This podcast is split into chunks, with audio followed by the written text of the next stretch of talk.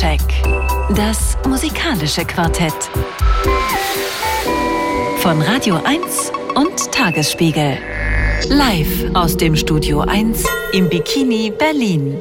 So ist es. Hallo und herzlich willkommen zu dieser neuen Ausgabe Soundcheck auf Radio 1 vom RBB. Heute mit einem, ich will mal etwas sagen, äh, ambitionierten Programm. Dementsprechend am Anfang dieser Ausgabe kein Opener, wie wir in der Fachsprache sagen, sondern wir gehen gleich richtig rein ins erste Thema. Begrüße aber zunächst die Gäste heute Abend. Das ist von unserem Medienpartner Der Tagesspiegel. Hannes Soltau. Hallo, herzlich willkommen. Schönen guten Abend. Lange nicht gesehen. Wie geht's dir? Ach, mir geht's ganz gut. Wie es am Freitag so geht, ne?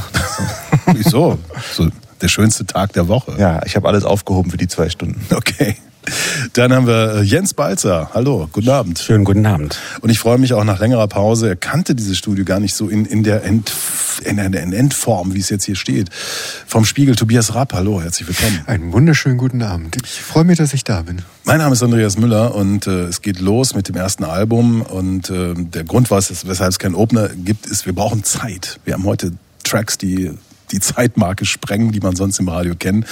Deswegen geht's gleich los mit Nick Waterhouse in seinem neuen Album The Fooler, das äh, heute digital tatsächlich schon zu erwerben ist, wenn man will, morgen aber erst offiziell erscheint, weil morgen ist der 1. April eben The Fooler. Ja, Nick Waterhouse, der Mann, der aus California ist, wie er in einem Song mal ganz klar erklärt hat. San Francisco ist seine Heimatstadt. Und äh, der früher in so einem ewigen 1956 lebte, hatte ich das Gefühl. Seine Musik wurde mono abgemischt, stark beeinflusst von, ja, so Acts wie Little Willie John, also krachend harte R&B, die Stücke 2,30 bis 3 Minuten in äh, dieser ganz klaren Geste des, des, der, der ganz frühen Phase der modernen Popmusik. Er hat sich dann äh, immer weiterentwickelt, ähm, allerdings unter großen Schwierigkeiten, so dass er irgendwann an einem Punkt war, er wollte tatsächlich nicht mehr. Er hatte noch ein Live-Album aufgenommen und er war kurz davor, ja, wirklich auch aus dem Leben zu scheiden, weil er ökonomisch äh, einfach nicht auf die Beine kam. Und dann gab es wirklich so ein Wunder.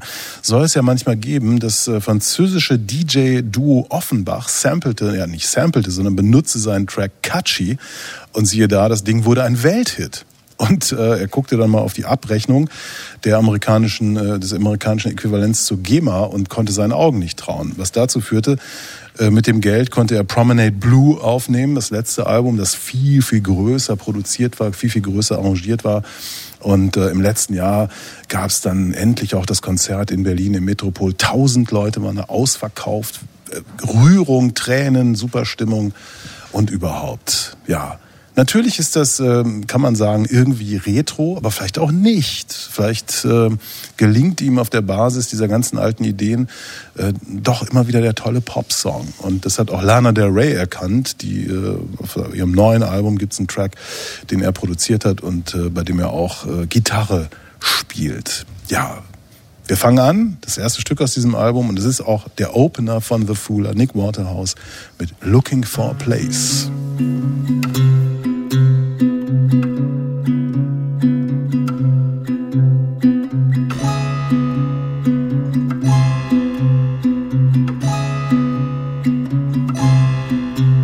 Was gray, starting to rain. And in the middle of the block, you hopped the train.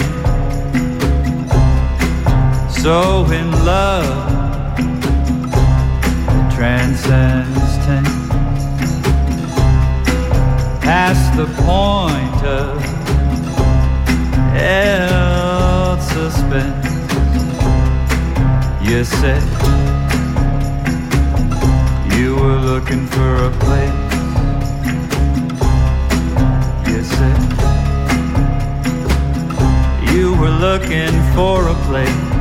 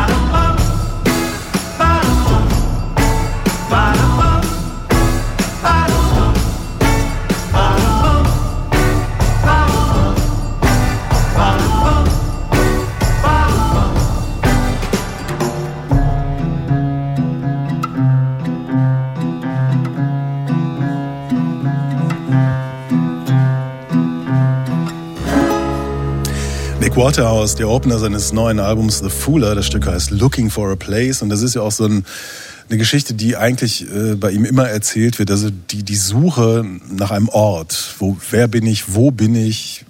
Wie gesagt, es gibt diesen Song I'm from California und so, um das mal so, so geografisch wenigstens einzuordnen. Aber das ist so, ja, eines seiner großen Themen. Jetzt ist er aber auch weggezogen aus San Francisco, ne? Ist er? Ist er ja, das war offensichtlich ist er gerade nach äh, irgendwo nach Frankreich übergesiedelt. Ach, tatsächlich, das habe ich gar nicht Was, mitbekommen. was dann die Kalifornier so machen, so, so Robert Crump-mäßig.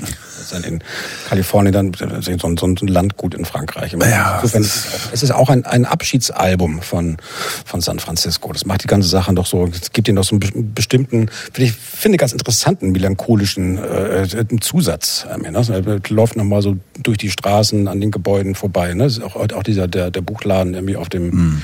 auf dem Cover irgendwie so, also so Orte, die mal in San Francisco was bedeutet haben. Und wir wissen, dass es mit der Stadt auch nicht mehr so weit her ist. Klar, ich meine, für dein Zimmer in San Francisco, für das Geld bekommst du in Frankreich ein Chalet wahrscheinlich. Richtig, Ne? Ja. richtig. Mit angeschlossenem Weingut. Tja. Also ich, ich fand finde das schön, dass du diesen Opener gespielt hast, weil das ist wirklich das Stück auf der Platte, was mich tatsächlich so verzaubert hat. Ja, ich habe das angehört und dachte so, wow, das ist ja mal sozusagen so ein, ein Anfang. Da wird äh, es ist ein sehr einladendes Stück, weil es auch so einen offenen Sound irgendwie hat und ähm, schon irgendwie so eine Geschichte vom Verlust erzählt, aber eben sehr offen klingt und eben nicht so, du hast es ja skizziert, wo er herkommt. Ich konnte jetzt in dem, in dem Eröffnungsstück auch diese ganzen Retro-Referenzen gar nicht hören. Für mich klang das sehr zeitlos also und sehr orientiert an, an, an, am, am Song selbst. Ich finde aber, dass es leider über die ganze Platte hin nicht durchgehalten wird. Ich finde, dass es eine ganze Reihe von Stücken gibt, die ähm, für mein Gefühl dann zu verliebt sind in, in, in, in, in so einen in so einen Retro-Sound, den ich wiederum, ich habe hab ja auch mir das Cover angeschaut und über San Francisco nachgedacht und zufälligerweise habe ich vor ein paar Wochen mal dieses Buch gelesen, diesen Essayband von, weiß nicht, weiß nicht ob, die, ob jemand von euch die Schriftstellerin kennt, Rachel Kushner, die so ein Essayband geschrieben hat mit verschiedensten Essays aus den vergangenen Jahren. Und ein durchgehendes Thema ist, was ist eigentlich mit San Francisco passiert? Also die Stadt, wo sie sozusagen 20 Jahre verbracht hat und dann irgendwie weggegangen ist und sie in mehreren Texten sozusagen besucht sie diese Hauptstadt, der, die ehemalige Hauptstadt der Gegenkultur. Ja, und stellt sich so die Frage, wo, wo ist diese Stadt geblieben? Wo sind die Leben geblieben der Menschen? Äh, äh, was ist mit meinen Erinnerungen an diese Stadt? Glorifiziere ich vielleicht was oder nicht und was ist mit Männern und Frauen und äh, und so weiter. Und da hast du sozusagen so eine wirklich äh, äh, tiefe Durcharbeitung dieser dieser dieses Leaving San Francisco Themas, ja. Und ähm, ich finde, dass in in in den, auf der Platte von Waterhouse hast du gibt es einige Momente, wo das so durchschimmert, aber ich finde es nie so reizvoll und gelungen wie im ersten Song, wo das ähm, so eine heitere Melancholie irgendwie hat. Aber ich finde, dass, ähm, was man auf alle Fälle sagen kann, dass es im Verlauf des Albums auch eine musikalische Entwicklung gibt. So, und das, also das, was Andreas hier eben gesagt hat, also dieses, dieses ewige sich drehen um 1956, äh, das ist hier definitiv nicht mehr der Fall. Äh, also, also ich habe schon das Gefühl, dass sich jetzt noch mal so ein paar, so anderthalb Jahrzehnte vorangearbeitet. kommt dann, kommt dann irgendwann so bei Ende, Ende der 60er raus. Ja, Memphis 1970, würde ich sagen. Memphis 1970, aber mhm. auch, es gibt auch ein paar Stücke irgendwie, die so an den, an den Scott Walker der, der späten 60er erinnern. Ne? Also in, in der, ja. im, im Übergang von den Walker Brothers zu den, zu den, äh, zu den Soloplatten, also auch mit diesem, mit diesem, orchestralen, diesem etwas eckigen, äh, eckigen, hoppelnden Schlagzeug darunter. Also das könnte original von, von Scott 4 sein. Also die, die Referenzen sind schon recht vielfältig. Der wird uns heute Abend auch nochmal äh, begegnen, Scott Walker. Ah, ah, da bin ich. Oh, ah, ich weiß schon. Ja, oh, oh. An, an einer Stelle. Ah, da, da, wird, da wird sich der Künstler ja. Beim nächsten Stück habe ich mich gefragt, sag mal, ist das jetzt, äh, ist das ein Cover oder ist das einfach nur brillant geklaut bei Adriano Celentano? Ich bin mir nicht sicher. Extra nochmal geguckt, aber ähm, offensichtlich ist das Original, was wir jetzt hören. No Commitment.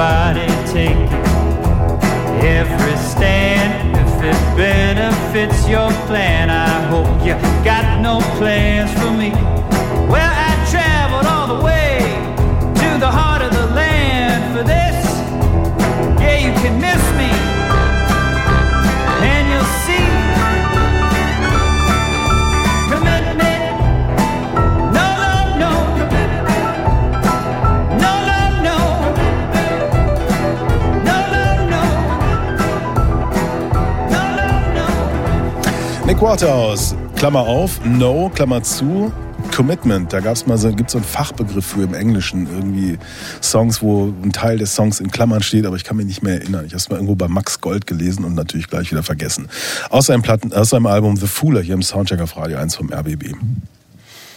Ja, jetzt muss ich auch noch mal was sagen. Ja, natürlich. Äh, ähm, ja, ich hatte auch so ein bisschen Ressentiments, muss ich sagen, äh, was, was äh, ihn angeht, auch weil ich ihn nur aus der Ferne beobachtet habe immer und dieser äh, Buddy Holly Look, den er ja auch hat mit dieser Brille. Ähm, also dieses, es wirkte für mich alles so rückwärtsgewandt. Und er bewegt sich jetzt ja auch ähm, nach dem ersten Lied auf sehr abgesichertem Terrain. Ähm, aber man muss ihm lassen, dass er das handwerklich halt einfach macht wie kein anderer und äh, dass es super Songs sind, dass es ein super Songwriting ist. Äh, und er hat ja auch mal gesagt, dass er keine Musik macht für Pitchfork. Ne? Er macht keine Musik, die äh, toll rezensiert werden soll, sondern ist, er macht Musik äh, für Feuerwehrpartys, ne? also wo die Leute tanzen sollen. Und da ist er sozialisiert worden und das hört man auch. Glückliches Land, wo die, wo bei Feuerwehrpartys äh, Waterhouse läuft. Ja, ich meine, live ist das tatsächlich. Also ähm, ich habe ihn, ich glaube, zwei, dreimal gesehen, dass die Show im, im, im Metropol war tränenreich, weil er sagt, er zehn Jahre zuvor sei das erste Mal in Berlin gewesen und, und war unsicher, ähm, was er tun sollte und traf hier auf eine Community, die wie er ähm, und in, in Tausende von Meilen entfernt alte äh, R&B-Singles sammelt und, und in dieser Kultur sich irgendwie bewegt. Damals gab es ja auch noch den Bassi-Club und, und solche Geschichten. Und die haben ihm gesagt, weißt du, du bist auf dem, du machst das richtig und dann sei der Punkt gewesen, er wird dann professional und ähm, zehn Jahre später steht die halt auf dieser Bühne und es sind so viele Leute da und es war wie ich, es war emotional, es war tränenreich, es war irgendwie eine der ersten großen Shows post-Corona und überhaupt. Und ich denk so, ja, what the fuck? Natürlich kann man irgendwie ähm, alle möglichen Dinge jetzt anlegen aus, aus dem Repertoire, das man als Musikkritiker äh, bereit hat. Aber an dem Abend, wie ich sag, I don't give a fuck. Weißt du? Also keiner hatte mehr die Maske auf und es ging um Tanzen, es ging um eine gute Performance, um eine gute Band und äh, Hannes, du hast es gesagt, ja, er, er kann es wie, wie kaum ein anderer und that's enough for me. Ja, Ja. also. Ja. Ne? Und sind, sind wir nicht eigentlich ohnehin in einer äh, pop-historischen, generell historischen Phase, wo sowas wie Retro eh keine Rolle mehr spielt? Also, man, es ist doch, es, was ist denn nicht Retro Ja. gerade? It's the singer, not the song. Was, was, Jein, also ich finde schon, dass man, dass man den Unterschied, also ich finde es super, was du gerade gesagt hast, Hannes, mit der Feuerwehr, äh, mit der Feuerwehrparty, ja. Ich war in Amerika auch mal auf Feuerwehrpartys tatsächlich. Und ähm, das ist was eine andere, das ist was anderes als hier. Also in den USA ist natürlich warst, du, sozusagen. warst du ja auch mal auf Feuerwehrpartys? äh, ich, ich bin relativ, ich bin manchmal auf dem Land. Okay. ähm, und ja, nee, ich will das auch gar nicht werten, aber der, das, der Fakt ist einfach, dass sozusagen der ganz normale amerikanische Durchschnittsbürger so tief imprägniert ist durch die Popkultur der Recorded Music, dass du sozusagen dieses Land und seine Menschen spiegelt sich so viel tiefer in der Populärkultur als irgendein, als irgendein anderes Land, was ich kenne, dass du natürlich diese Art von äh, äh, ähm, diese Art von Musik, wie Waterhouse die macht, die ist gleichzeitig hat die sowas Nerdiges, so Plattensammlermäßiges, aber die hat auch was Einladendes für alle. So und ähm, das ist aber was, was sich in andere Kontexte jetzt nicht so ohne weiteres überträgt. So, da, du, du, äh, das muss man schon auch sehen. Als Robert Crumb damals irgendwie aus San Francisco nach Frankreich übersiedelte, hat er ja in seinem, in seinem Chalet irgendwie eine riesige Sammlung mit äh, äh, 78 Shellac-Platten irgendwie aus den 20er Jahren aufgebaut, äh, mit klassischen Country- und Bluesstücken. Ja, weißt du auch warum? Weil, er, weil ihm äh, alle Musik, die später kam, nichts mehr sagt. Weil nach 1928 nichts Relevantes mehr Richtig. veröffentlicht wurde. Richtig.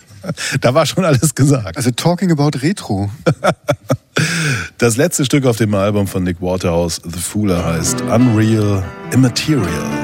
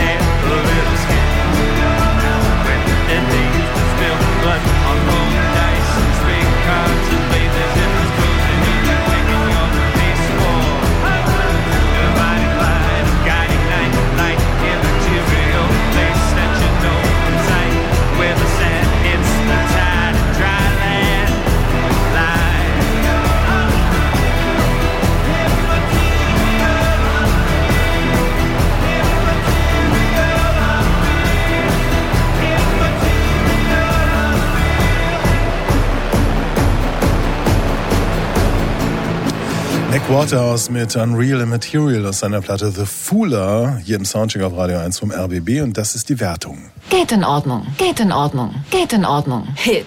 Ja, vom Number One Fan of Nick Waterhouse in this round von mir nämlich der Hit. Soundcheck. Das musikalische Quartett. Von Radio 1 und Tagesspiegel. Live aus dem Studio 1 im Bikini Berlin.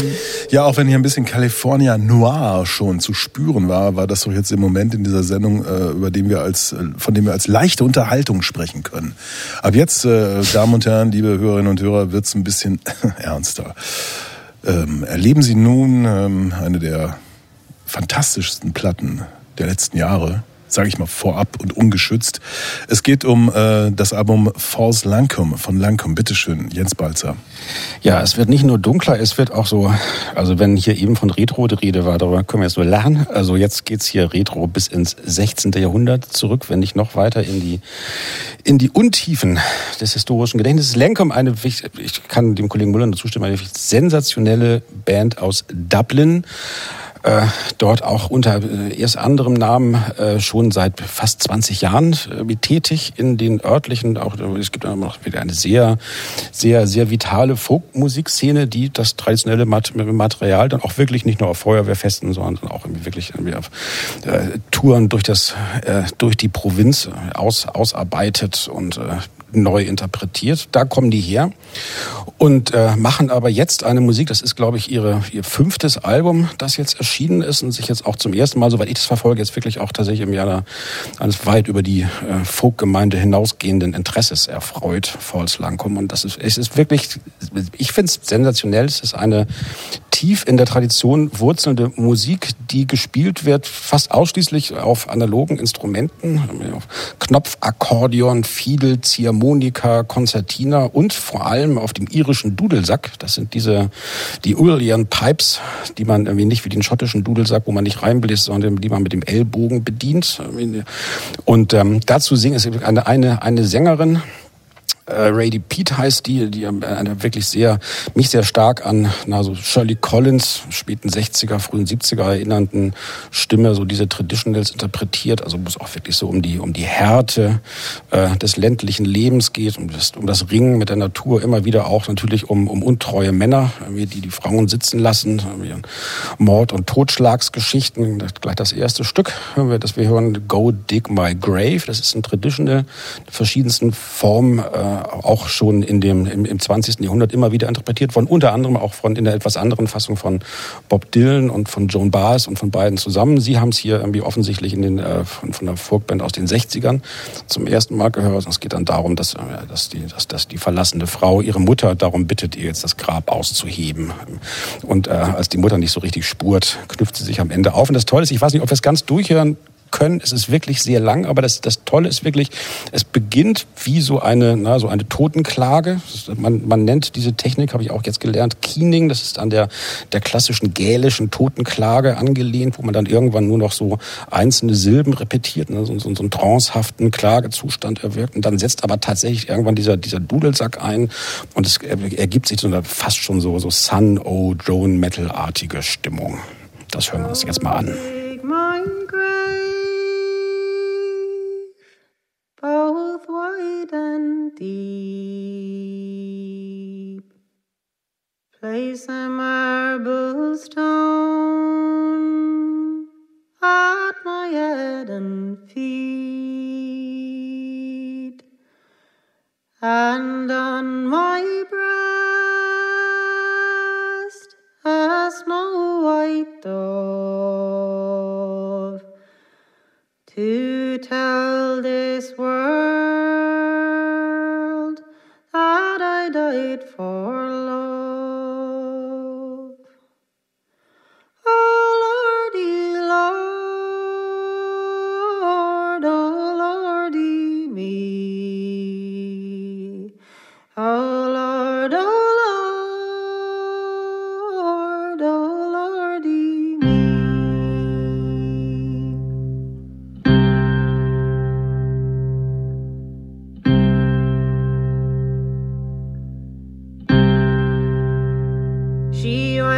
lobster.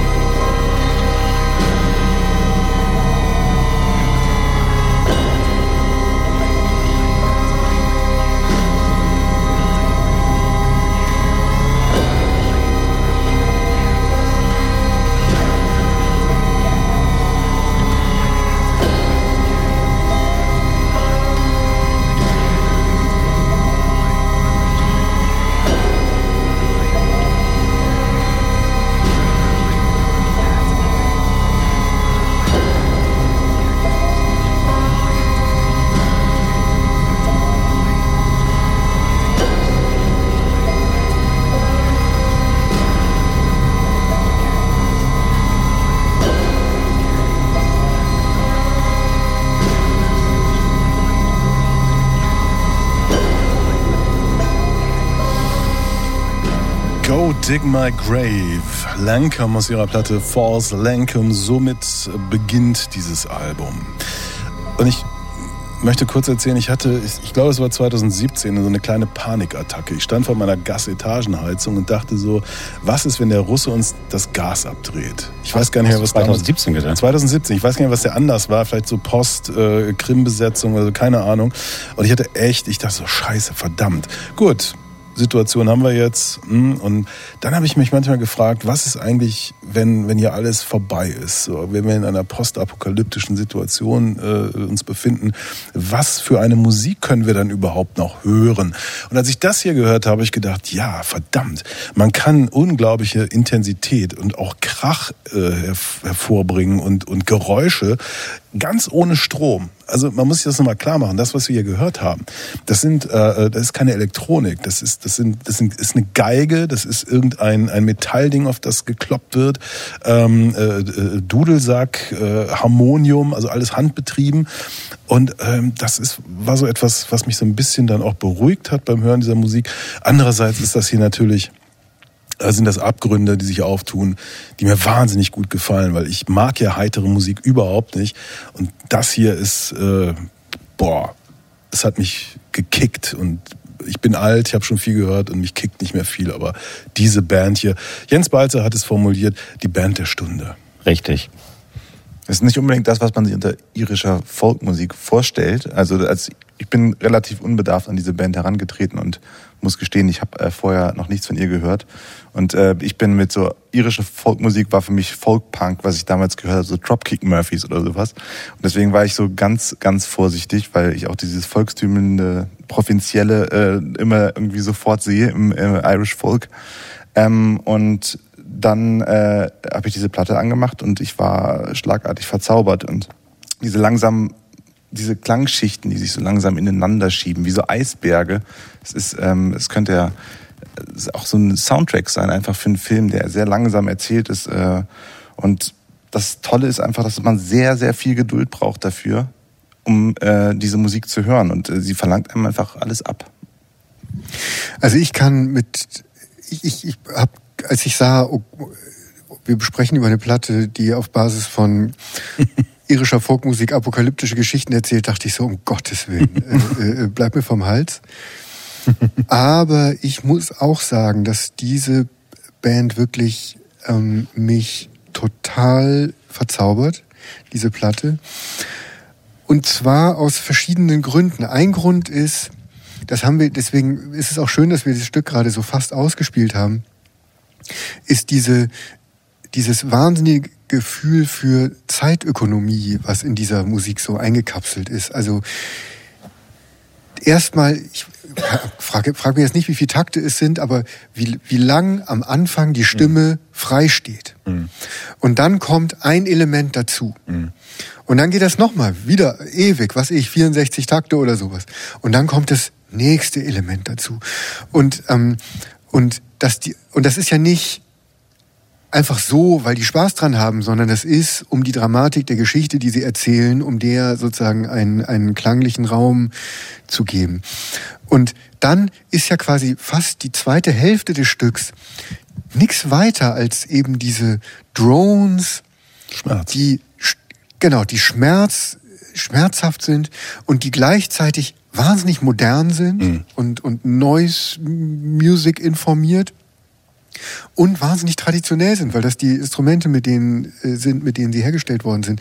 Also das ist wirklich eine eine Kombination, eine Synthese von Elementen, die äh, sehr besonders ist. Ich habe das gehört, ohne viel zu wissen. Und irgendwann hatte ich mir das dann ein bisschen genauer angeguckt. Und ich war völlig entsetzt, als ich feststellen musste. Und steht dann, oh, this is a track from probably 17, bla bla bla, we learned it from so and so. Also erstens, die, die Stories sind, es, ist, es sind keine neuen Stücke, sondern die sind uralt. Ne, Wo ein Track ist, glaube ich, aus den 60ern oder so. Und es wird nicht abgelesen, sondern die haben mit Leuten kommuniziert, die ihnen die Stücke beigebracht haben. Also so diese, diese Idee der, der Tradierung von Musik finde ich total irre. Ne? Zu sagen, oh ja, ich habe das von meinem Opa gelernt, der hat es wiederum von so und so und ich zeige euch jetzt mal, um was es hier geht.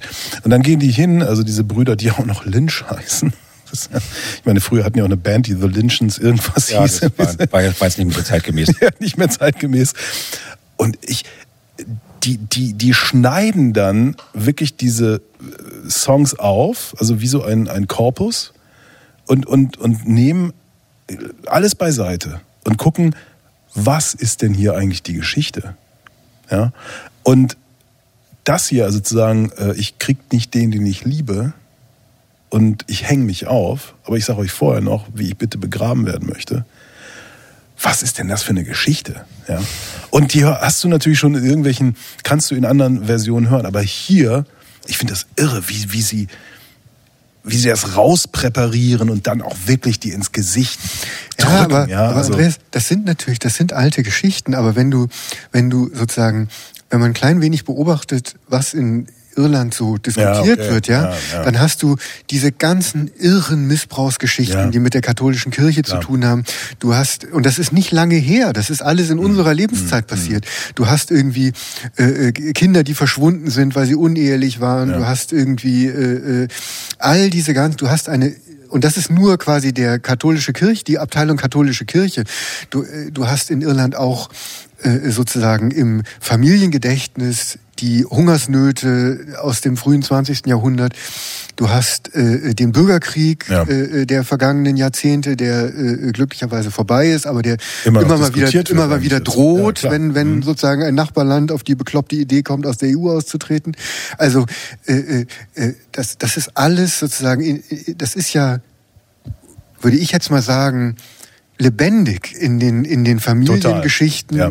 de, der Klar. Iren und, ähm, Und es, und es gibt natürlich auch eine tatsächlich nicht nur irische, aber generell äh, äh, britische, äh, andere britische Herangehensweise ans, sagen wir, nimm es mal volksmusikalische Erbe. So, also ich meine, das, das war ja auch das. Insofern, das, steht ja schon auch in der Tradition. Ich habe ja schon gesagt, Shirley Collins ist schon im, im britischen Folk Revival der späten 60er mit Bands wie Incredible String Band oder Pentangle oder auch auch phasenweise Fairport Convention, die dann teilweise auch so ganz heitere Folkmusik ne, für den für den Tanzboden gemacht haben, aber diese Geschichten ja auch erzählt haben. Und da ist das in den in den 60er, 70ern ja schon auch mal mit so modernistischen äh, Reinterpretationen verbunden worden. Also tatsächlich haben, also gibt's auf, auf, auf beiden Inseln eine ganz andere, einen ganz anderen Umgang und auch eine ganz andere volksmusikalische Tradition, wo, wo nämlich gerade die, die Härte des bäuerlichen, des ländlichen Lebens, irgendwie und auch die Härte des Lebens der Frauen insbesondere, kenne ich, also ich bin jetzt da kein Experte, aber kenne ich aus, dem, aus der deutschen Volksmusik nicht. Also dass das die, die, die Härte des Schicksals der Bäuerin oder wir haben nachher noch ein Stück irgendwie die Härte des Schicksals der, der Auswanderer, New York Trader, im letzten Stück, das wir hören, irgendwie, die, irgendwie in die in die USA fahren und dann da, wir wissen, wie die im Iren in den USA behandelt wurden, als sie da ankamen, irgendwie, also die die die gleichen Ausbeutungs- und Diskriminierungs. Aber ganz kleiner Einwand, Jens. Also ich, ich sehe das total, was du sagst, äh, äh, mit den Musik äh, ähnlichen verwandten musikalischen Herangehensweisen.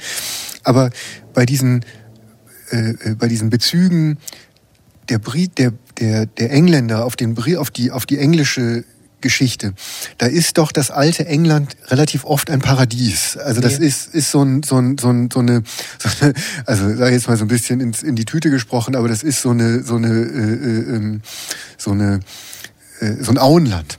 Ja? Nee, in den, in den, in den Dweller-Songs, also, ich bringe mal zum nächsten Mal nochmal die, die Albion-Band-Platten mit. Also in den, in den, in den Dweller-Songs, die auch dann tradiert wurden beim, beim Folk-Revival, da war es gerade nicht so. Da geht's, es geht wirklich um die, um, aber jetzt hören wir mal noch ein Stück, ne? Genau, wir hören noch ein Stück, weil wir müssen sagen, die Platte ist ja aufgenommen worden in Corona-Zeiten äh, in der Nähe des Meeres. Und ähm, das Meer, für alle, die vielleicht ähm, die Shanties mögen, dringt hier durch. Master Crowleys.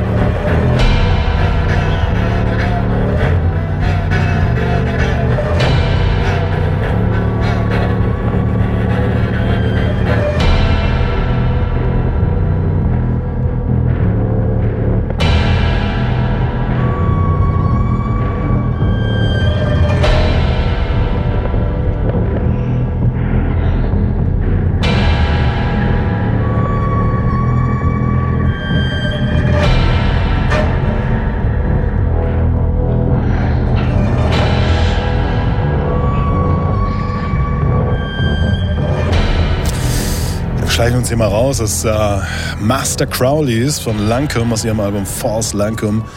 Also ein Stück, was ja fast schon als heiterer Shanty beginnt, aber dann auch wieder eskaliert. Und ich meine, wer ist Master Crowley? der große, der große Wieder, Wiederentdecker des Satanismus im 20. Jahrhundert, auf den sich tatsächlich auch ne, viele, viele Folk- und viele Metal-Bands dann immer wohlwollend bezogen haben. Der übernimmt hier am Ende offenbar, es wird dann, wird dann ja so ein Feitstanz, ähm, Ja. dann merkt man richtig, wie so dass das, das entweder das, das, das Böse aus dem Boden bricht irgendwie oder wie die, was, was immer die da eingeworfen haben, was, was essen die hier? So Pilze wahrscheinlich oder Stechäpfel. Stechäpfel. Stechäpfel. Wahrscheinlich schlagen dann irgendwann so, ne, Takt 64 die, die Stechäpfel ein und beginnen irgendwie Sachen zu sehen, die wir uns gar nicht vorstellen. Was hast du gesagt? Diese Band wurde erfunden von San an Santiano in einer mondlosen Nacht auf unheiligem Boden. Ja, ist ein, Langkommen als Vorband von Santiano. Ja, ich, mein Traum ist ja immer noch mit dir zusammen den Jig zu tanzen. Ja, richtig. Äh, Das Konzert im April im Rahmen eines Festivals im Silent Green ist ja ausverkauft. Aber im November, wie passend, wie passend, äh, kommen Langkum auf eine kleine Deutschlandtournee auch nach Berlin. Äh, Schauen wir mal. Und das Tolle ist, wenn man sich ihre, ihre, ihre Tourdaten, sowohl die zurückliegenden als auch die vorausliegenden ansieht, eben, sie spielen halt wirklich sowohl auf Folk Festivals und auch in so Folk-Venues in Irland, als auch dann auf so auf dem Supersonic, auf so Avantgarde-Festivals, auf Metal-Festivals. Ich würde die auch gerne mal in Wacken sehen. Könnte mir, das, auch sehr gut vorstellen. Also wirklich eine, eine grenzenüberschreitende Band, die für jeden was bietet. Hm. Ich habe das auch, ich habe die Platte wahnsinnig oft gehört in den letzten Wochen und immer sehr, sehr laut. Also es ist wirklich was, was man auch wirklich sehr, sehr laut hören muss, was so einen Impact hat. Ähm, ich bin echt gespannt, wie, wie sowas dann auch live funktioniert. Du hast ja, Jens, gesagt, die Band der Stunde. Warum eigentlich? Also meine Stimmung trifft die total. Und ich finde wirklich, dass äh, ich, glaube, es geht ja wirklich gerade viel um gerade im Pop viel darum, wie geht man mit Traditionen, mit Herkunft, wir haben das jetzt so unter dem etwas pauschalisierenden Begriff Retro äh, diskutiert. Also es geht ja wirklich gerade viel auch um kulturelle Herkünfte und Traditionslinien und wie bearbeitet man die so, dass sie was für die Gegenwart zu sagen haben. Und das ist, finde ich, wirklich ein sehr, sehr, sehr gutes, ein sehr gelungenes Beispiel dafür. Du hast ja, ich glaube, mich zu erinnern, über kulturelle Aneignung ge geschrieben.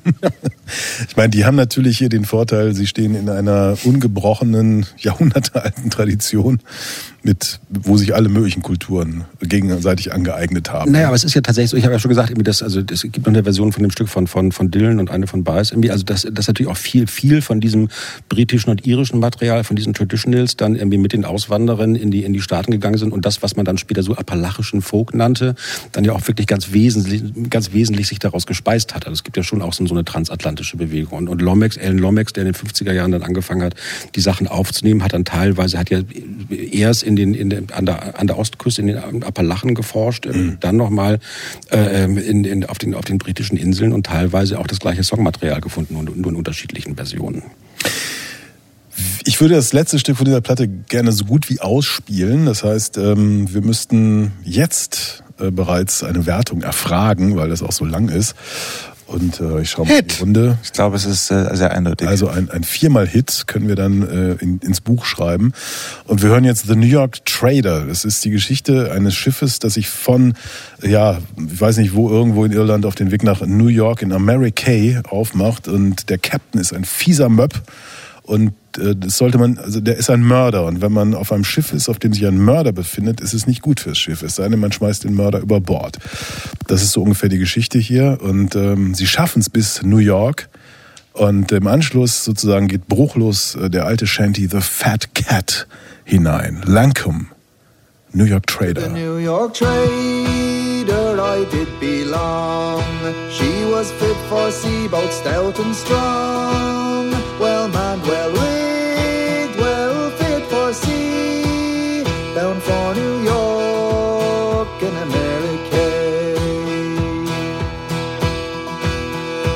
4th of March we did set sail, all on a sweet and a pleasant gale. With hearts undaunted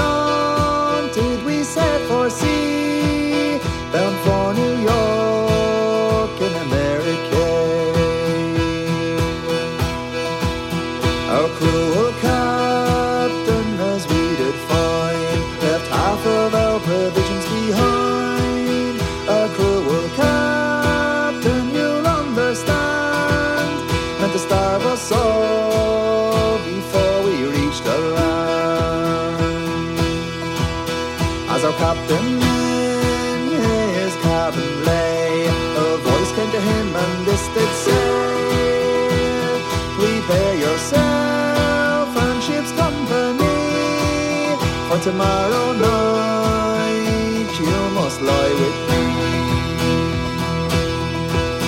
Our captain awoke in a terrible fright. It being the first part of the night, loud for his bosun he did call. To him related the secret song. Bosun says he, it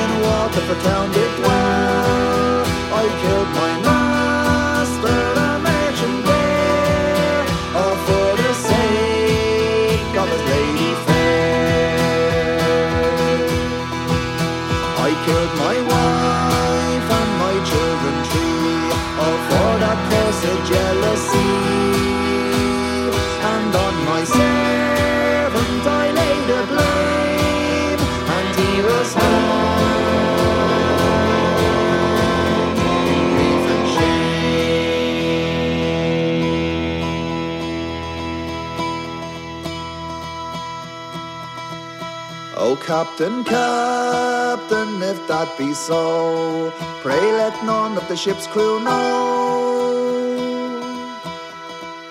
But keep that secret all in your breast and pray the Lord may grant you rest.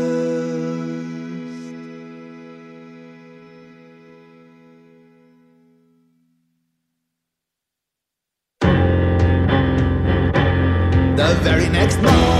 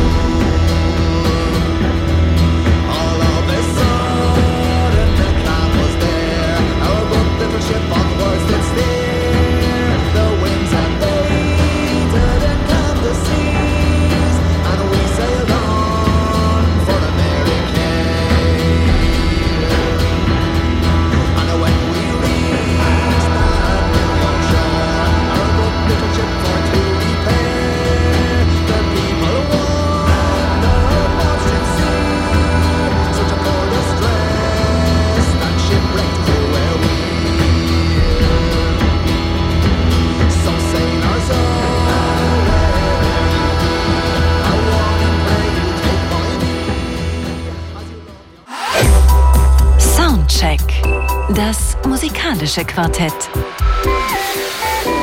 Von Radio 1 und Tagesspiegel. Live aus dem Studio 1 im Bikini Berlin. Ja, hallo, herzlich willkommen zur nächsten Runde. Äh, Die bl- bleibt ambitioniert, äh, kann ich nur so sagen. Ähm, eben hatten wir Lankem, fantastisches Album mit der Firma Hit-Wertung. Das geht ambitioniert gleich weiter und äh, es geht los mit Lucia Kadocz, die eine fantastische Sängerin ist, in Berlin beheimatet. Da gibt es unter anderem Leon and the Science Fiction Band, wurde ja auch schon mal besprochen. Ich habe damals gesagt, erinnert mich alles irgendwie im besten Sinne an, an Soft Machine und solche Geschichten, lange zurück, aber natürlich immer noch tolle Musik. Und äh, es wird ein Soloalbum von ihr geben im Mai. Und äh, eine Single weist schon darauf hin. Und hier musste ich auch wieder denken, ist ein bisschen wie Soft Machine. I Won't heißt das Stück.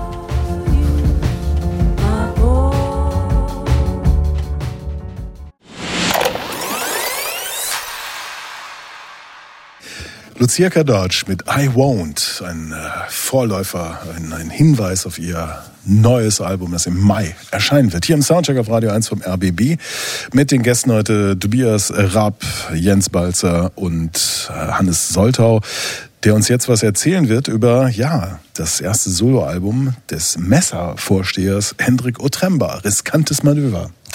Ja, äh, wer sich in den äh, Zehnerjahren für das Post-Punk-Revival so ein bisschen begeistern konnte, der kam um diese im besten Sinne leicht nölige Stimme äh, von Hendrik Otremba eigentlich nicht drum rum. Er ist nämlich der Sänger der Formation Messer und die haben bisher vier Alben veröffentlicht und man könnte sagen, diese Band ist so ein bisschen so ein Kritikerliebling, wobei sich manchmal auch die Geister scheiden an dem einen oder anderen Album. Aber Hendrik Otremba ist eben nicht nur Musiker, sondern auch Autor, Dichter, Dozent und bildender Künstler. Ich habe ihn auch mal gefragt in dem Interview, wie er das alles unter einen Hut bekommt, das begreife ich bis heute nicht. Äh, trennen will er die Disziplin allerdings nicht, sondern ähm, er will alles irgendwie voneinander durchdringen lassen. Da sind dann Figuren aus einem seiner Bücher, tauchen in der Musik auf und umgekehrt. Und Otremba hat in allen seinen Disziplinen so einen Abhang zum Abgründigen. Also es geht stets um so Unbehagen und Ohnmacht, um Verzweiflung, Hoffnung, Schmutz und Wut. Und äh, jetzt kommt sein erstes Soloalbum und da gab es ein Problem, denn er selber spielt eigentlich kein Instrument. Also er hat mal ein bisschen Bassunterricht gehabt, aber er sagt, er eigentlich spielt er kein Instrument und darum lud er befreundete Musiker in den Proberaum ein und war da quasi so eine Art äh, Regisseur. Dirigent äh, und ähm, die über ein Jahrzehnt gesammelten Skizzen von ihm ließ er dann vertonen. Und dieses Album heißt Riskantes Manöver und so sagt er, auf diesem Album befinden sich die härtesten und zugleich zerbrechlichsten musikalischen Momente, die er je veröffentlicht hat. Und wieder prallen da Welten aufeinander. Also da stehen Piano-Balladen neben Folksongs, Industrial-Stampfer, neben Gitarrenwänden. Und wir hören jetzt mal rein in den zweiten Song mit dem schönen Titel Im Pelzmantel Cretin.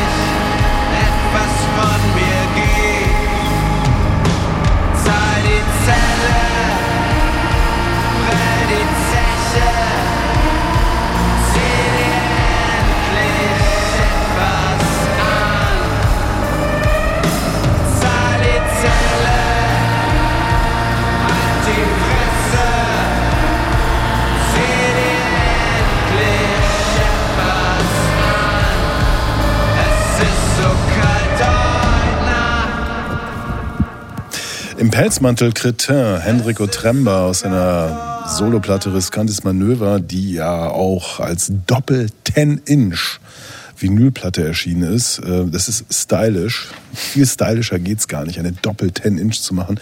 Es liegt dann ein Büchlein bei, äh, in dem man die Texte nachlesen kann, die mich aber auch nach der Lektüre und auch nach dem Hören des Ganzen trotzdem etwas ratlos zurückließen. Das Tolle bei, diesen, bei, bei, bei diesem 10-Inch-Format ist ja, der, der, der wahre Grund dafür ist, dass man leichter an 10-Inch-Vinyl rankommt. Und Tatsächlich, ja. Habe ich, hab ich, mir- hab ich mir sagen lassen aus, Ah. aus, aus berufenen Vinyl-Expertenkreisen, weil natürlich 12-Inch-Vinyl, die ganzen Kapazitäten sind alle komplett ausgebucht. Bei 10-Inch gibt's noch, weil es bisher sich um eine Nische handelt, tatsächlich noch Slots, die man zeitnah Ja, aber eine, eine kriegen Doppel kann. 10-Inch ist doch eine 1,5 12-Inch, wenn ich das äh, Richtig. richtig, ausmesse. Aber ich, ich würde mal, ich würde mal prophezeien, dass uns in der, in der, in der kommenden Saison einige Doppel-10-Inch-Alben schon irgendwie, um auf die Vinylkrise zu reagieren, ins Haus Bin dabei. Für mich ist ja die 10-Inch die Königin des Formates. Es müsste mal wieder, wieder welche auf 78 abgespielt werden. Da- Du lenkst ab, merke ich. Ja, ich wollte einfach noch ein paar Informa- Zusatzinformationen her hereingeben. Ich finde das ein sehr schönes Album, Ja. muss ich sagen. Also Okay. ich, ich mag, ich mag diese, ich mag die nölige Stimme. Ich finde die äh, aufgestanden mit mit den Texten, wenn man sie so liest, auch eher so ein bisschen ratlos. Es werden ja auch nicht wirklich Geschichten erzählt und wenn man das so einzeln, auch so eine einzelne Linien dann irgendwie oder eine einzelne Zeilen dann irgendwie zerschneidet, ist ja auch viel. Man denkt so, naja, das man reimt so vor sich hin. Aber tatsächlich im Zusammenspiel mit der Musik und dieser Nölenstimme auf den anderen Stücken, die wir hören, finde ich das noch deutlicher. Hat das so, so, so eine Art von, von Sog, der mich da ziemlich gut reinkriegt, muss ich sagen. Ich muss gestehen, ich tue mich mit der Platte sehr schwer. Ähm, und zwar hat das weniger mit der, mit der Musik zu tun. Also das Stück gerade fand musikalisch, wenn, läuft es voll okay durch, finde ich, finde ich irgendwie gut. Auch der Sound der Stimme, den mag ich. Aber ich höre natürlich dann doch auf die Texte und frage mich so ein bisschen, was will der junge Mann mir eigentlich sagen? Und äh, ich komme nicht so richtig dahinter. Ähm, es gibt ein Stück auf der Platte, das äh, heißt Barkfeld. An- Und, äh, und, ich, und, ich, und ich sah diesen Titel und als sozusagen jemand, der in jungen Jahren mal Arno Schmidt jünger war, äh, äh, also sozusagen für die jüngeren Hörer, die jetzt, ich bin jetzt auch 50, aber für die jüngeren Hörer, Arno Schmidt war mal so ein Schriftsteller in der, das ist sozusagen der prägende Outsider Schriftsteller der alten Bundesrepublik. So ein Der, der Heide Kasper, wie man ihn nannte. ja, so ein Typ, der sozusagen so Autodidakt und der so eine ganz eigene Weltsicht hatte irgendwie und der eben in einem Dorf namens Barkfeld saß und von dort aus sozusagen versuchte, die Literaturwelt aus den Angeln zu heben. Und ähm, ich habe das gesehen, da ist ein Song, der heißt Barkfeld.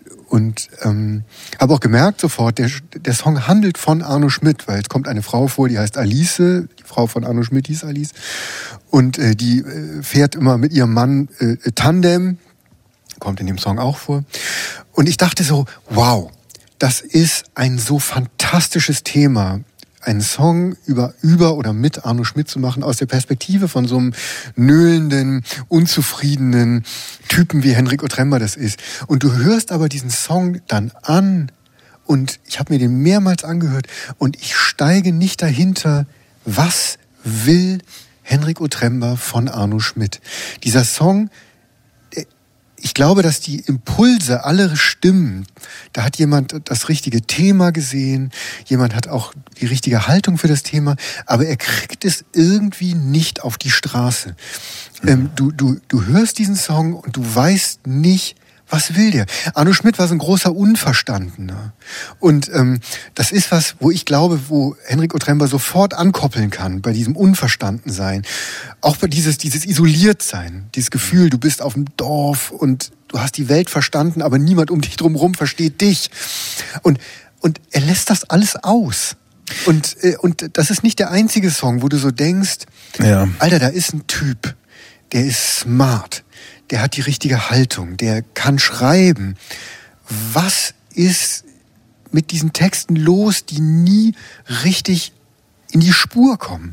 Mein Gefühl. Ich höre hier halt wahnsinnig viel Ambition. Also ne, die, die Vocal Performance ist total ambitioniert, also wie er das so alles rausschleudert. Und natürlich, Bark, ich habe jede Zeile von Arno Schmidt gelesen. Ja? Noch einer. Außer Zettels- Zettels, Traum. Zettels- Zettels Traum habe ich durch? nicht, nein, habe ich Ah. nicht geschafft. Gebe ich zu. Aber ich bin einer von denen, ne, wenn du bei mir ins Bücherregal guckst, da steht alles. Also die Bücher sind alle da, ich habe sie bis auf das eine alle gelesen. Und natürlich bin ich neugierig, ne? Und dann hast du das Ding, diese ganze kodierte Welt von Arno Schmidt. Und dann wirst du aber mit Bildern konfrontiert, die überhaupt nicht kodiert sind. Also ich finde es erstmal toll, dass so ein Typ einem eher jungen Publikum, weil Messer ist jetzt, das ist jetzt nicht un, das sind nicht wir, das sind schon ein bisschen jüngere Leute, einfach sowas mal hinschmeißt. Was ist Barkfeld? Was ist Alice Schmidt? Was ist ein Tandem? Und so weiter. Das finde ich erstmal eine tolle Idee. Aber das ist dann gleichzeitig so, so unkünstlerisch, sage ich mal. Also es ist einerseits eben ambitioniert, aber dann irgendwie nicht wirklich geschafft. Und äh, äh, Hannes, du hast ja gesagt, also äh, zehn Jahre, ja. Äh, vielleicht hat er sich da einfach zu viel hingelegt. Dieser Erzähler heißt, ist ja auch 66 oder 66. Äh, äh, was soll das? Dann haben wir so zwei New York-Anekdoten. Äh, wir hören gleich eine, wo ich so denke, ja, aber das ist doch alles schon erzählt. Also so, da kommt einer nach New York und wird konfrontiert mit dieser Stadt und so. Also ich bin, äh, ähm, ich, finde, ich bin erstmal positiv gestimmt, weil ich den Typen mag. Ich liebe Messer, ich habe ihn getroffen, toller Typ, aber ich verstehe das nicht hier. Ich verstehe nicht, was hier passiert. Im Pressetext stand dieser schöne Begriff Privatmythologie. Und ich glaube, das ist, das ist wirklich das, äh, was Hendrik Otremba äh, betreibt. Er hat so eine opake Welt sich erschaffen, in der er sich äh, selber nur orientieren kann und vielleicht nicht mal selbst orientieren kann. Und dieses, dieses prätentiöse, affektierte, das wurde ja Messer oft vorgeworfen, auch schon in der Vergangenheit, dass, es, ähm, dass, dass sie das so vor sich hertragen.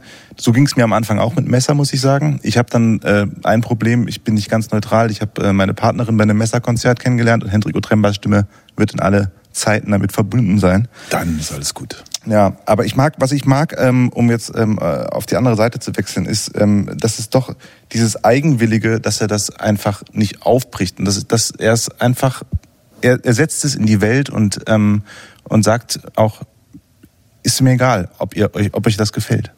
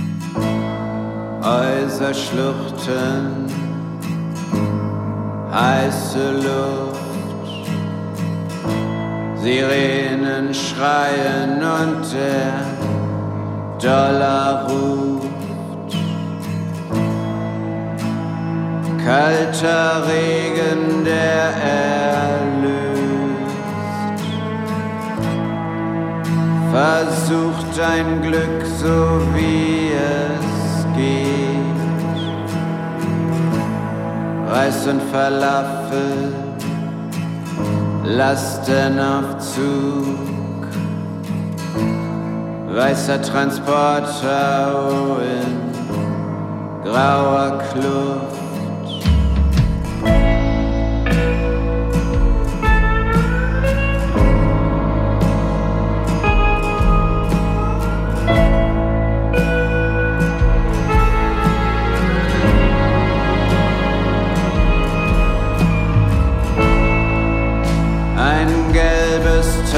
Taxi fährt vorbei. Die Menschen hier sind alle frei. Der Türme Schatten streckt sich weit. Ich will dir helfen, wir sind zu zweit. Ein Park inmitten Chinatown.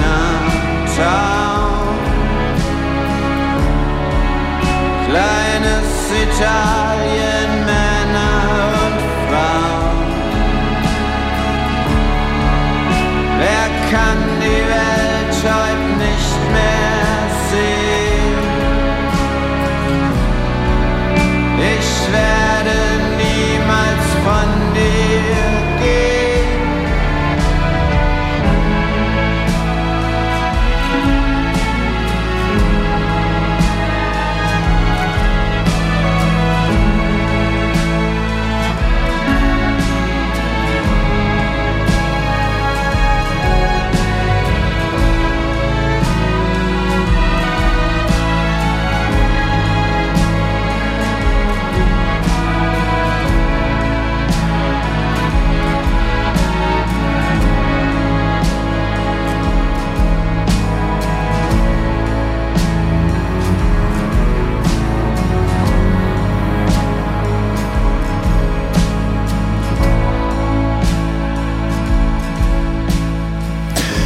Ja, wir schleichen uns hier mal raus aus ähm, New York 2. Riskantes Manöver ist das Soloalbum von Hendrik Otremba. Also ich mag diesen Vortrag wirklich sehr gerne. Ich, ich habe ihn vor, es ist zwei oder drei Wochen her, da war er in der Berghain-Kantine. Im Vorprogramm der übrigens auch sehr guten Mira Mann, die da ihr Album vorgestellt hat. ähm, Und sollte, wollte eigentlich nur ein paar Gedichte vorlesen, hat dann aber tatsächlich ohne Begleitung, also nur er allein auf der Bühne mit so einem Blättchen in der Hand, zwei, äh, zwei Stücke von diesem Album und eins vom kommenden Messeralbum vorgesungen. Und das mit einer wirklich sagenhaften stimmlichen Sicherheit, so dass man sofort äh, mir dieses ganze Orchestrale und beim Messer auch dieses Postpunk mitzuhören meinen glaubte. Also da kann wirklich ganz alleine, das können nicht viele, gerade in diesem äh, in diesem in diesem Indie-Rock-Gewerbe irgendwie ohne nur mal ein bisschen Hall auf der Stimme, aber nur mit seinem Charisma und seiner stimmlichen Variationskraft einfach so einen so einen Saal füllen und dir ganz viel Musik in den Kopf geben, die gar nicht da ist. So, also als als Performer ist er wirklich wahnsinnig gut. Ja, ja, klein, keine Frage. Aber diese Platte, wie gesagt, kommt ja als, auch wenn es ökonomische Gründe haben mag, wie Jens eben ausführte, als Doppel 10-Inch Vinyl.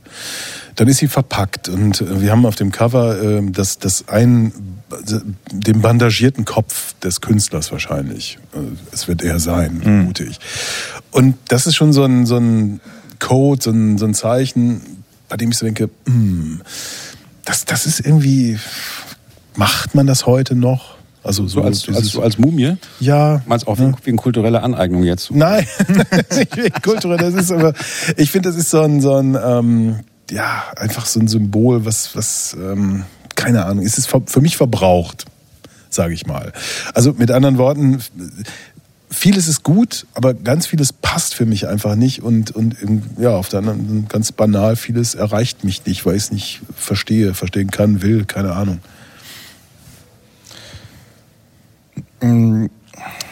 Ich habe Ja. ich hab, ich hab neulich, ich hab mir neulich mal Ja. die, die, die Autobiografie von Chris Blackwell angehört, auf vielen Stunden. Angehört? Ja, auf, äh, als Hörbuch. Von ihm selber vorgelesen?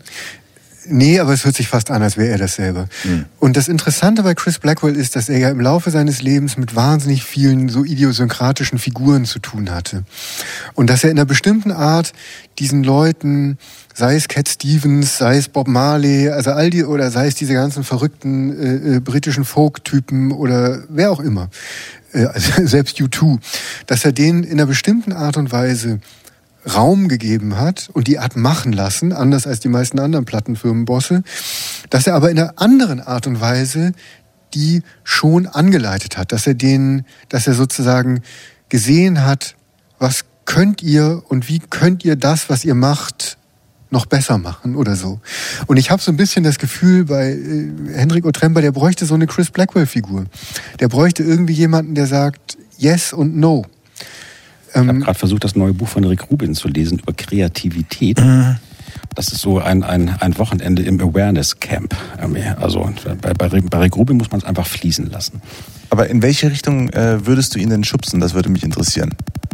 Ich, also ich würde zu ihm, glaube ich, sagen, ähm, Such dir mal einen Texter. sag ein bisschen genauer, was du willst. Also äh, ähm, ähm, verlass dich nicht drauf, dass die Leute dir beim Verständnis entgegenkommen. Du, du, wenn du so eine, wenn man eine Privatmythologie aufbaut, so wie er das tut, es ist trotzdem immer noch ein Akt der Kommunikation mit einem Publikum zu sprechen. Und du musst in einer gewissen Art und Weise ähm, das einpreisen in, in, in die Lyrics. Ich finde, das macht aber gerade sein Spezifikum aus. Also dieses, also ich, ich finde auch irgendwie dieses, äh, teile Andreas Eindruck, irgendwie so die Mumie, irgendwie so, hm. aber so dieses, dieses völlig unvoreingenommene Spielen mit, mit, mit Symboliken und dann auch ne, so, so Textzeilen, von denen man eigentlich denkt, so, ach, das, eigentlich kann man das nicht machen, aber im, im großen Zusammenhang ist es dann doch wieder interessant, weil er so viele Sachen macht, die man eigentlich nicht machen kann, mit, mit so einer großen Souveränität. Ich, ich würde ein bisschen gegen Tobias sprechen, weil ich der Künstler kann machen, was er will. Ne? Er soll erstmal hinwerfen, was er will. Und, und äh, natürlich manchmal ein Produzent äh, oder Ratgeber ist nicht schlecht, aber da muss es auch brillant sein. Und mein Eindruck ist, das ist hier ambitioniert, aber nicht brillant. Das, ich glaube, das ist ja, aber das ist doch Problem genau das, was ich sage. Also, dass du, du, du, Ja, du, du, musst, du musst als Künstler auf irgendjemanden hören, der dir Mhm. sagt, hör mal, du möchtest dies und das, aber das, was du da hinlegst, ist es noch nicht. Und, ähm, und ich glaube, dass, so wie ich äh, den Künstler hier einschätze, ist der, ich glaube, der ist auch ein ganz schöner Dickkopf und äh, verlässt sich sozusagen sehr stark auf seinen, auf, auf, auf, auf, auf, auf seine Instinkte, auf sein Bauchgefühl, auf sein, das, was er glaubt, was richtig ist. Aber ich glaube, dass, und, dass da, da, das, da, da ist noch Luft nach oben. Wir hören noch kurz in Nektar, Nektar rein.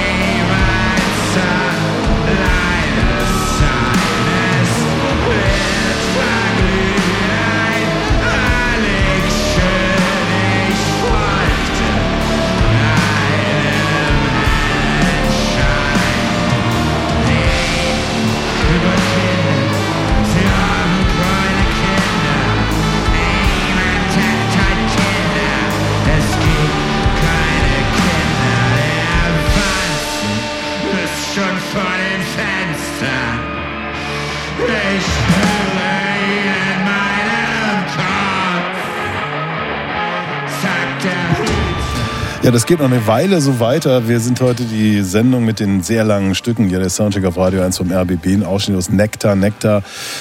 Aus dem Soloalbum von Hendrik Otremba, Riskantes Manöver und das ist die Wertung. Geht in Ordnung. Geht in Ordnung. Geht in Ordnung. Geht in Ordnung. Ja, schon interessant, oder? Viermal geht in Ordnung. Hm. Das ist eigentlich so eine ungute Wer Wertung. Keiner sagt mal was. Das wäre zu riskant. Soundcheck. Das musikalische Quartett. Von Radio 1 und Tagesspiegel.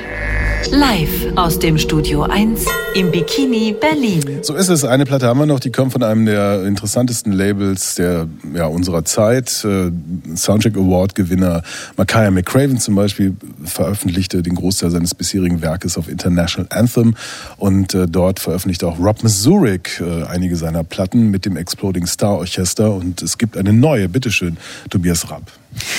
Ja, vielen Dank. Also ich habe die Ehre, die eine Platte vorzustellen, die den schönen Titel Lightning Dreamers äh, trägt, das neue Album des Exploding Star Orchestras aus Chicago.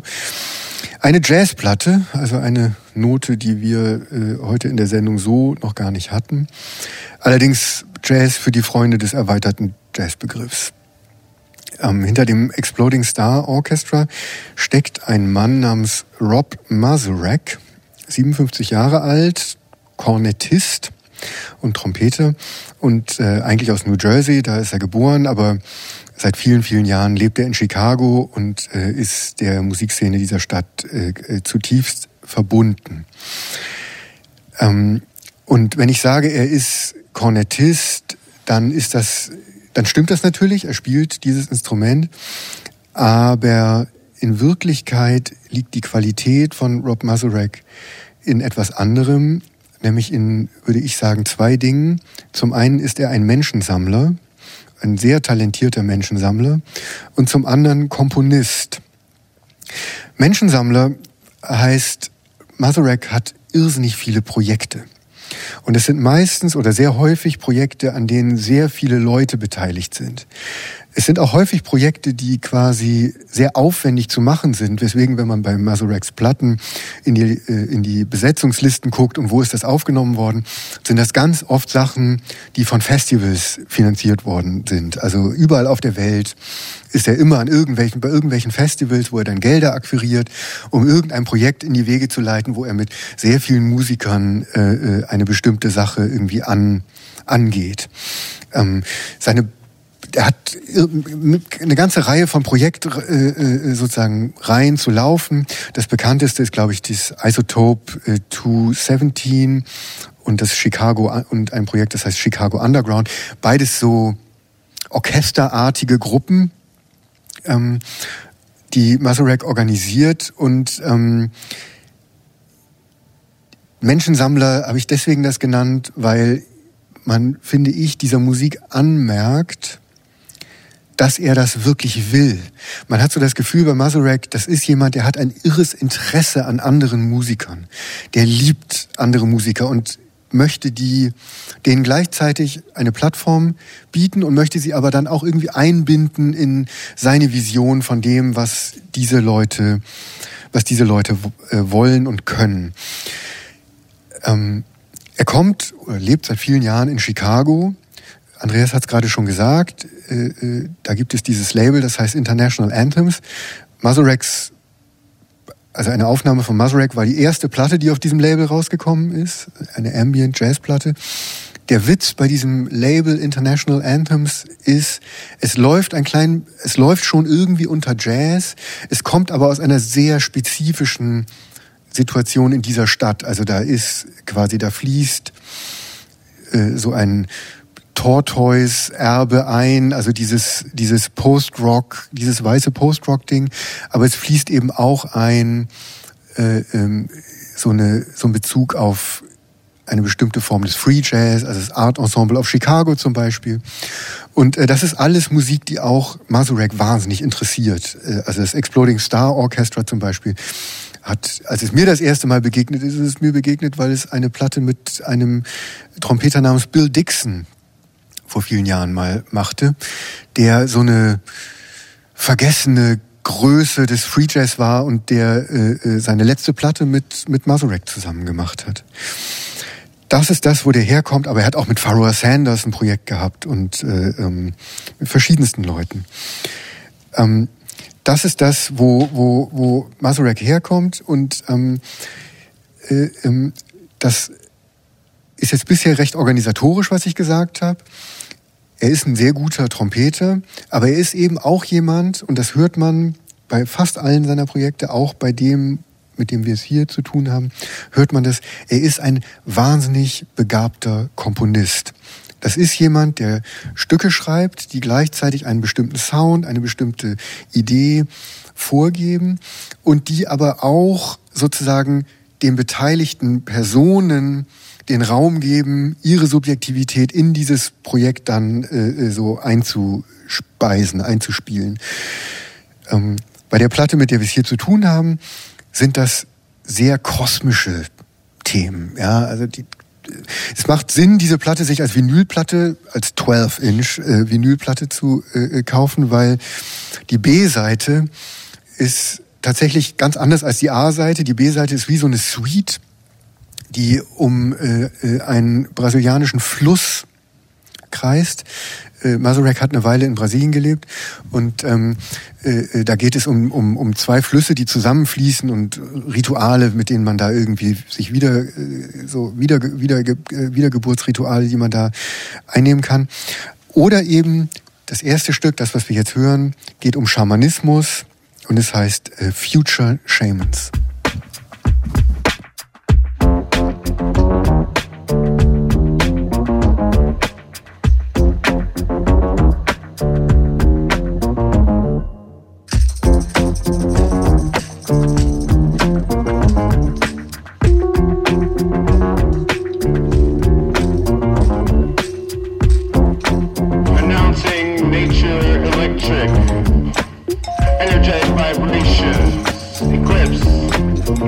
Nations. Elation. Cold corruption. Elicits destruction. But we surpass. Play in the dirt.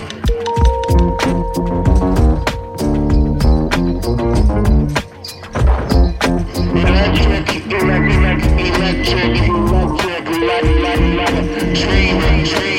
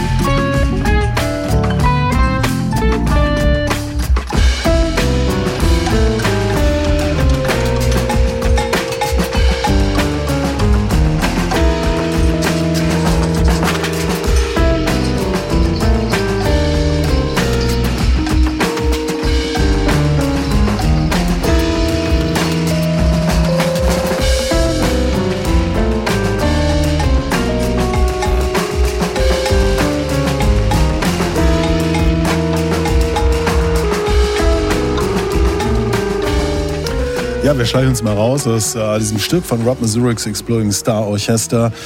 Future Shaman, Lightning Dreamers ist das Album. Gerade ähm, das, ähm, der Gitarrist Jeff Parker, äh, Spoken Word kam von Damon Locks und ähm, ja, das ist so ein Track, der mir so, so den, den, nochmal so total toll verdeutlicht, was diese Typen heute so drauf haben. Also wie sie in, in, in ganz kleinen Zeiteinheiten ganz viel Tradition verdichten und dann aber schon im Heute und Übermorgen eigentlich sind. Was hier alles, wir haben hier die ganze Electric Miles Davis, Davis Schule, Weather Report ist drin, äh, die, die, die Breakbeats sind drin und, und dann aber eine, eine, eine Klangdesign, Sounddesign, was einfach wahnsinnig gut ist. Ähm, diese fantastischen äh, Vocals von Damon Locks und ähm, ja, es kickt mich total. Also, und, und es gibt aber eben auch, es wird aber eben auch, da hat, hat, hat Tobias ja gerade schon gesagt, irgendwie, also das, das kompositorische Können, das ja auch daran besteht, es, es gibt ein Leitmotiv, das die ganze Zeit durchgearbeitet wird und immer wieder variiert wird. Und du hast, obwohl wahnsinnig viel passiert, du hast trotzdem immer irgendeinen Halt in dem Stück. Ne? Du kannst äh, irgendwas, irgendwas, was dich da durchführt. Und das ist ja jetzt auch tatsächlich nicht jedem frei improvisierenden Jazzmusiker zu geben, äh, gegeben, dir gleichzeitig sowas wie eine Struktur ans Ohr zu geben, irgendwie, ohne dass es dann wiederum schematisiert wirkt. So. Nein, das ist einfach, das ist fucking cool. Also das ist einfach so aus dem, diese ganze Geschichte zu, zu wissen, zu können, zu spielen, ganz viel wegzulassen, ganz konzentriert Sachen reinzuspielen. Wir können hier natürlich nur Ausschnitte aus dieser Platte äh, hören, die äh, in, in, als Ganzes ja wirklich, äh, du hast äh, Tobias eben diese, diese Flüsse in, in Brasilien angesprochen. Er war wohl mehrere Jahre am, am Black River und White River, also der schwarze Fluss und der weiße Fluss, die irgendwo zusammenkommen. Äh, man kann sich das so bildlich vorstellen. Und die Brasilianer sagen dann, ja, man muss an der Stelle da mal in dieses Wasser gestiegen sein, weil wenn das eine Wasser kommt da und dann vermischt sich das und das, es geht über viele, viele Meilen, bis sich das dann überhaupt und das ist eine ganz spirituelle Geschichte und tatsächlich Black River ist das zentrale Stück, 15 Minuten lang, ein, ein, ein, ein wirklicher Irrsinn, aber der total Sinn hat, wo wir dann auch Free-Ausbrüche haben, die dann aber äh, äh, sich dann auch eben in diesen Fluss plötzlich äh, ganz anders organisieren und dann kommt White River als nochmal, wenn man so will, äh, versöhnendes äh, Oder so. Also diese Platte als Ganze zu hören, ist ein totaler Trip und ähm, ich meine, das ist ja auch ein Ding, mal so ein richtiges so ein Album hinzuhauen und das können die auf International Anthem, finde ich einfach auch toll. Und die ganze Produktionsgeschichte, die da drin ist, äh, Irrsinn. Aber das ist also wirklich genau das, was ich meinte. Du brauchst ähm, bei so einem Stück wie diese Suite mit den zwei Teilen, die um diesen Fluss gehen und so weiter. Ähm, ich habe das wirklich, also das, es ist ja so in, in, in Klammern, das ist ja auch für mich zumindest so Late at Night Music. Das ist, ist Musik, die man spät nachts am besten hören Wenn du selber kann. so schamanisch drauf kommst. Wenn du selber sozusagen die, die, die in, in, äh, äh, ähm, ins Dunkel eintauchst. Und ähm, aber der Witz bei der Sache ist, du musst so eine, also das hat jetzt mit Lyrics nichts zu tun, sondern mit Sound, aber du musst die Geschichte erzählen können. Und ähm, diese, diese Geschichte dieser beiden Flüsse und dieses Gefühl von Wiedergeburt, was, was Mazurek ja verbindet mit Erinnerung an Jamie Branch, die äh, Trompeterin, die auch auf International International Anthems ihre Platten gemacht hat. Ich glaube, die Platte Und ist ihr auch gewidmet. Ne? Die Platte ist ihr gewidmet. Äh, sie ist gestorben vor einigen Monaten. Und ähm, die, du musst aber sozusagen, das kann auch ein fürchterliches Gedaddel werden. Das kann auch total sich verlieren. genau. Das kann total irgendwie äh, im, im, im JWD landen. Und das, was der, was diese, was dieser, was dieser Band irgendwie gelingt, und das hat, glaube ich, ganz viel mit dem Bandleader zu tun, ist, dass er eben ein, eine Form vorgibt, innerhalb derer dann diese Freiheit verwirklicht werden kann. Ja, Hannes möchte auch mal was sagen. Ich wollte nur genau da anknüpfen, also dass, äh, dass man immer das Gefühl hat, die haben die Kontrolle. Du bist in diesem Strudel drinne, du wirst mitgerissen, du hast das Gefühl, manchmal du verlierst dich da drinne und dann kommt's wieder und holt dich mit rein und es äh, also begeistert mich wahnsinnig.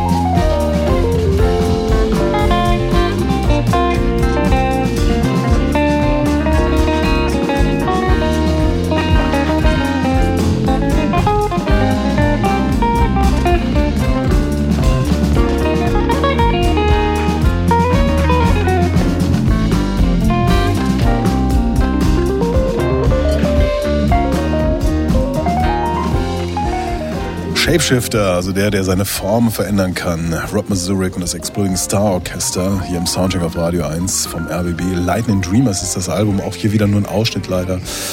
Ähm, Stücke sind sehr lang. Ja, Aber Shapeshifter, es passt ja auch, also diese rhythmische Verschiebung, dieses permanente äh, in den neuen Rhythmus eintreten, trotzdem bleibt es zusammen. Es ist irgendwie so eine, so eine Entität. Und es ist äh, Wahnsinn. Ja, man unterschätzt, also wirklich auch ich, ich, ich liebe Jazz, ich, äh, mein ganzes Leben höre ich das jetzt schon. Und natürlich hast du, wenn du jung bist, oder als ich jung war, hatte ich irgendwie das, was ich in Jazz gesucht habe, war die Freiheit. Ja, die, das, das, äh, äh, Down, der, der, der Fall der Grenzen, das, die, die, die, die, die äh, scheinbare, der scheinbare, scheinbare Selbstausdruck, dem keine, keine Limits gesetzt sind.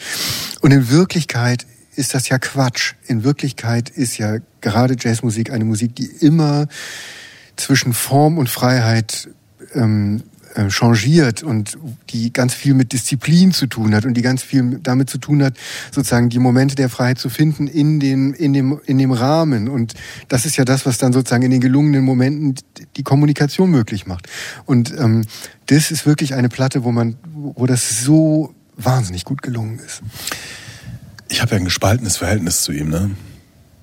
Ist das wahr? Ja, das war 2019 beim Jazzfest Berlin. Da stand ich mit Daniela Simon, also der Frau, die die Promotion, also unter anderem Promotion für International Anthem macht, und dem Labelchef Scotty am Tresen beim Jazzfest. Hatte ein frisches Glas Weißwein gerade bekommen. Das hat ihr weggenommen, oder? Aus der Tiefe des Raumes schoss Rob Mazurek hervor und griff nach diesem Glas Wein. Und ich meinte, das ist meins. Er zuckte zurück und ich habe mein Glas Weißwein vor ihm gerettet. Wäre es nicht eine große Ehre gewesen, ein Glas Weißwein für Rob Mazurek auszugeben? Nein. Aber soweit, soweit, soweit reicht dann die, die Popkritiker, die Popkritiker holen den doch wieder. Beim Weißwein hört der Spaß auf.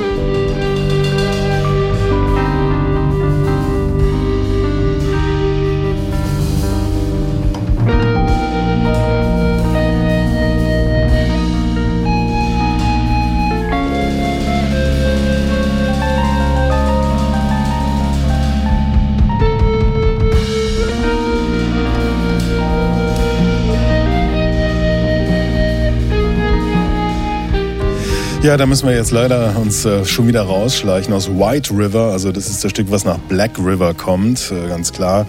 Am Ende dieser tollen Platte Lightning Dreamers von Rob Mazurek und Exploding Star Orchester. Ähm, hören Sie sich das einfach an in Gänze und äh, Sie teilen dann vielleicht auch die Begeisterung der Runde hier, die nämlich folgende Wertung äh, gegeben hat. Hit, Hit, Hit, Hit. Sehr zu Recht, wie ich finde. Vielen Dank, Jens Balzer, fürs Kommen. Danke, dass ich da durfte. Danke, Tobias Rapp. War mir eine Freude. Danke, Hannes Soltau. Schön war's. Stefan Lindner war unser Techniker, mein Name ist Andreas Müller und am Ende dieser Sendung steht Eddie Chasen oder äh, ja, so wird man ihn wohl aussprechen. Äh, Charles und Eddie, manche werden sich noch erinnern, frühe 90er Jahre, ein riesen weltweiter Hit und dann ist der Mann verschwunden, kam vor zwei Jahren zurück. Es gibt ein neues Album, Sundown heißt es und wer interessante Musik mag, sollte sich das zu Gemüte führen. Fantastisches Zeug. Ziemlich zugedröhnt auf Ibiza mit viel Fender Rhodes aufgenommen. Eddie Shason hier mit Far Away. Tschüss. Soundcheck. Das musikalische Quartett. Freitags ab 21 Uhr auf Radio 1.